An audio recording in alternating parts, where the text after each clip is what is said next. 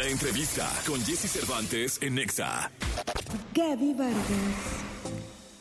Comunicadora en prensa, radio y televisión, es colaboradora en más de 30 medios impresos a nivel nacional. Maestra certificada por el Heartman Institute y en Enneagrama por Enneagram Worldwide. Además, es la iniciadora de la Fundación Marilac AC, autora de 15 bestsellers sobre temas relacionados con bienestar, superación personal, desarrollo humano, autoestima y salud. Hoy aquí en la cabina de Jesse Cervantes, Cenexa se encuentra con nosotros Gaby Vargas. 8 de la mañana, 48 minutos. Gaby Vargas, qué honor tenerte acá. Gracias, gracias, gracias, Jesse. Porque te he leído mucho tiempo, eh, porque me he inspirado mucho tiempo con, con- con lo que leo, con tu manera de reflexionar, de, de- de poner en letras lo que tu inspiración dicta para que todos estemos bien cuadrados. ¿Cómo has estado? Pues bien, bien, bien, Jesse. Este libro, a diferencia de los 16 anteriores, es un libro escrito desde un lugar diferente. A los otros 16 libros siempre los hice desde la cabeza, desde estudiar investigaciones, universidades, es- eh, ya sabes, estudios. Esa era como mi, pues, mi área de expertise porque me dediqué a investigar toda clase de temas que nos hicieran vivir mejor. Perdón. En cambio, fíjate que este libro, eh, cuando mi esposo, no, estoy perfecto. Ah. Cuando mi esposo eh, estuvo, es- bueno, mi esposo falleció eh, hace año y medio, y cuando estuvo muy grave en el hospital en Rochester, me acuerdo que yo tengo que entregar una columna cada semana a los periódicos desde hace 30 años, 25 o 30 años, ya no me acuerdo. Pero así, o sea, no importa si sea Navidad, Año Nuevo, mi cumpleaños, este, enferma, etcétera, nunca fallé con las columnas. Entonces estaba yo en el hospital con Pablo y le digo, ay, gordo, no, tengo que entregar la columna de, este, de esta semana y no tengo tema. Y me dice, vieja, ¿por qué no escribes desde el corazón? Me dijo, "Te- cuando lo haces te sale tan bonito. Y, y- me dice, por favor, prométeme que ya vas a escribir desde el corazón. Le dije, te lo prometo. Y a la, la semana más o menos murió. Entonces, ah, me, me hice a mí misma cumplirle esa promesa a Pablo. Y la verdad es que escribir desde ese lugar para mí era un territorio nuevo, es como ir a un país nuevo donde no hablas el idioma, porque claro, es mucho más fácil investigar temas de otros expertos, Claro. psicólogos, universidades, que hay lo que quieras, a, a ir a los territorios profundos, en donde además pues te encuentras que hay dolor por la pérdida, pero también hay un gran amor por la historia de amor. Estuvimos 54 años juntos en un matrimonio precioso, Jesse, y no lo digo porque mi esposo ya no está, sino de verdad fuimos un matrimonio de veras donde conocimos el amor pleno, el amor total, la entrega uno con el otro, con sus altas y bajas como cualquier matrimonio, pero siempre eh, con, la base, una base muy sólida, una base muy sólida de un amor muy profundo, que no era, eh, haz cuenta, cualquier pleitillo, esa era, eran cosas superficiales, no eran cosas profundas jamás. Entonces, ah, la pérdida de Pablo fue para mí una pues bueno, un cambio de vida enorme porque cuando pierdes a tu pareja pierdes a una serie de personas, pierdes a tu amigo, a tu amante, a tu esposo, al papá de tus hijas, al, de tus hijos, al abuelo de tus hijos, a mi psicólogo, a mi financiero, a mi, o sea, de veras, era, era todo mi vida, mi compañero de viaje, mi, o sea, el oído que te escucha, el abrazo con quien te refugias. Entonces, sí, para mí fue de pronto muy dura experiencia, pero he sobrevivido. Eh, sobreviví durante estos, este año y medio. Eh, entregué este texto, este libro, se lo entregué exactamente al año exacto que mi esposo murió. Puse send en la computadora para mandarlo a la editorial. Y, lo que comparto, aclaro, yo no soy ni terapeuta ni mucho menos tanatóloga, ah, pero comparto lo que a mí me ayudó. Yo estoy segura que Pablo, desde el plano en donde está, está orgulloso de ver que salí adelante porque eh, la- el dolor es la otra cara del amor. Entonces, cuando tú amas, en la medida que nos amamos, en la pérdida el dolor es igual medida. O sea, es, una, es, es enorme, pero estoy segura que Pablo, con lo echado para adelante, con lo si se puede, el título se llama Todo va a estar bien, porque era una frase que Pablo siempre decía. Todo va a estar bien, vieja. Y siempre, de veras, todo se cumplió y se ha cumplido todo va a estar bien, pero puse también si tú lo decides, porque es algo que eh, cuando se te muere un ser querido, puedes quedarte en el autocompadecimiento y en el por qué yo, por qué a mí, ahora yo voy a estar sola, ya sabes, y puedes quedarte en ese territorio que es muy atractivo, quiero decirte, es muy, te, succiona, ¿eh? te succiona cuando dices no tengo ganas de levantarme, no tengo ganas de ver a nadie, no tengo ganas de nada. Es muy atractivo, pero te agarras de la camisa y te sacas adelante y tú decides si sales adelante. El duelo no tiene tiempo, el duelo cada quien lo vive eh, a su manera, pero, y no lo puedes acelerar, pero sí tienes que honrarlo tienes que honrarlo y darle salida. Porque hay gente que a lo mejor dice, no, no, no, aquí no pasó nada, mi trabajo como si nada, yo, ah", y el dolor ahí se va anidando, anidando, anidando y va a salir por alguna enfermedad o va a salir en una relación, problemas con, ¿me entiendes? o sea, sale, la emoción tiene que salir. Entonces, cuando la honras y le das el tiempo natural sano, creo que es lo, es lo mejor porque, porque tiene que salir, ¿no? Y, y bueno, lo que te apoya muchísimo, lo que yo puse que a mí me sacó adelante es buscar cosas que te hagan exhalar. ¿Por qué le puse al libro exhalar? Porque fíjate que Pablo y yo disfrutábamos muchísimo los fines de semana ir a montar a caballo al campo. Así a campo abierto, a, pasear y tenemos un grupo de amigos que también les gustaba el caballo, entonces ya sabes, es muy, muy padre plan. Y y Pablo siempre que subía al caballo, como a los 10 minutos de estar arriba del caballo, ver la naturaleza, el sol, los árboles, de pronto oía que hacía ah, así como que exhalaba.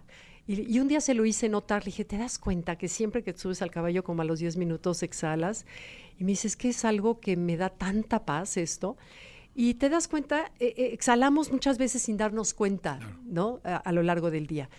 Pero cuando buscas a propósito qué te hace exhalar, es lo que te ayuda a salir adelante, porque aún dentro del dolor más fuerte, tienes que buscarte cosas que te hagan exhalar, porque si no te hundes. Entonces, ¿qué me hacía exhalar a mí? El ejercicio. A mí me, ha agarrado el ejercicio como así piedra ardiente. No, no piedra ardiente, ¿cómo se dice? Pero bueno, ya sabes. con mucha fe, porque al mover energías, el mover tu cuerpo hace que esa energía de tristeza salga y se alivie.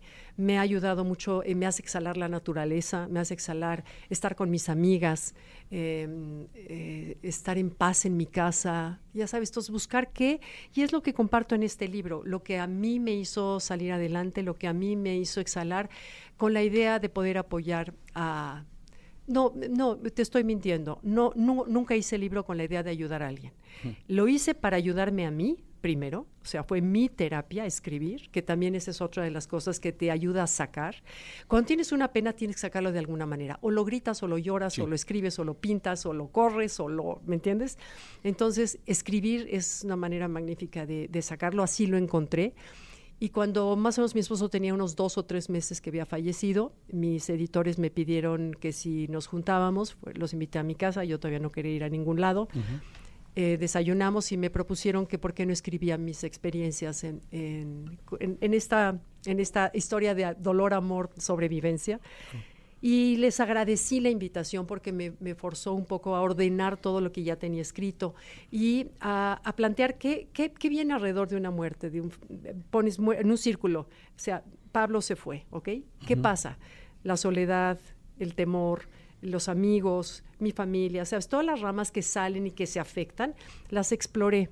Entonces, pues es lo que tengo en el libro y está escrito ahora sí que le cumplí la promesa a Pablo de escribirlo desde el corazón. Entonces, para mí es un es una nueva, haz cuenta que es mi primer libro que estoy presentando, no es el 17, es el primero. Oye, y es un libro de amor.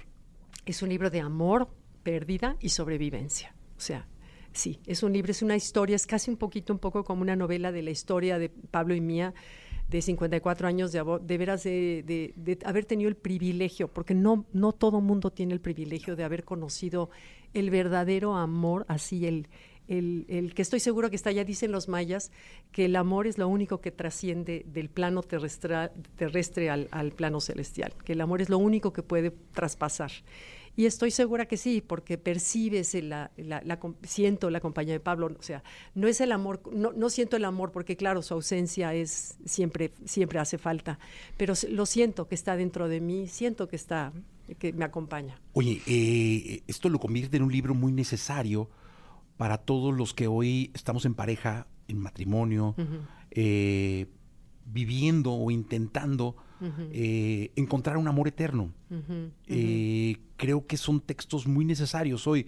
Con la sociedad o la sociedad esta y todas tan convulsas, tan llenas de, de, información que te confunde, que te pierde, que te más bien trata de mucho distanciarte, pues es un libro que te va a fortalecer. Mira, al menos yo no sé, si te va, si te va a dar la esperanza de que es posible. O sea, sí es posible porque yo lo viví. Y, cuento la, también de pronto los, algún problema cuando Pablo un día me dijo me voy de la casa.